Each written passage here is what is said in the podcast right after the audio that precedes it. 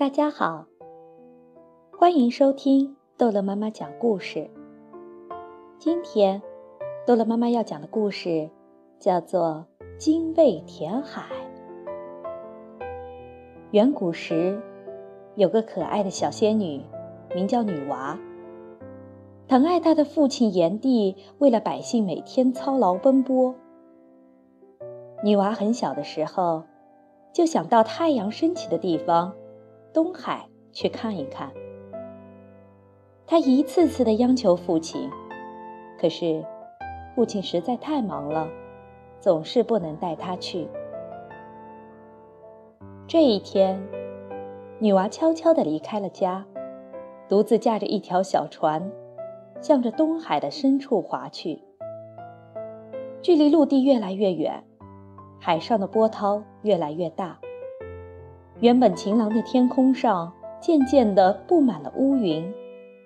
一声霹雳，狂风伴着暴雨向女娃袭来，滔天的大浪把女娃和她的小船一起吞没了。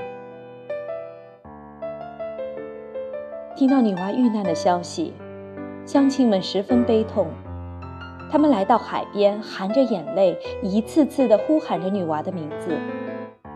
这时，海上飞来了一只小鸟，长着花脑壳，白色的小嘴，红红的脚。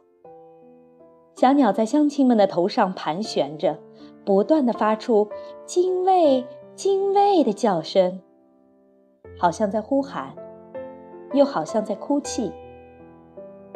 小鸟转身飞向树林，不一会儿，又叼着一根树枝飞向大海。他将树枝投在海里，又飞回树林，叼回树枝，投进大海。原来，这只小鸟就是女娃变的。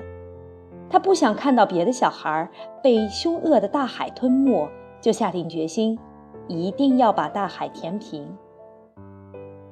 大海嘲笑她：“一只小鸟，休想把我填平。”小鸟坚决地答道：“就算一千年、一万年，总有把你填平的一天。”就这样，日复一日，年复一年，小鸟从来不知道疲倦。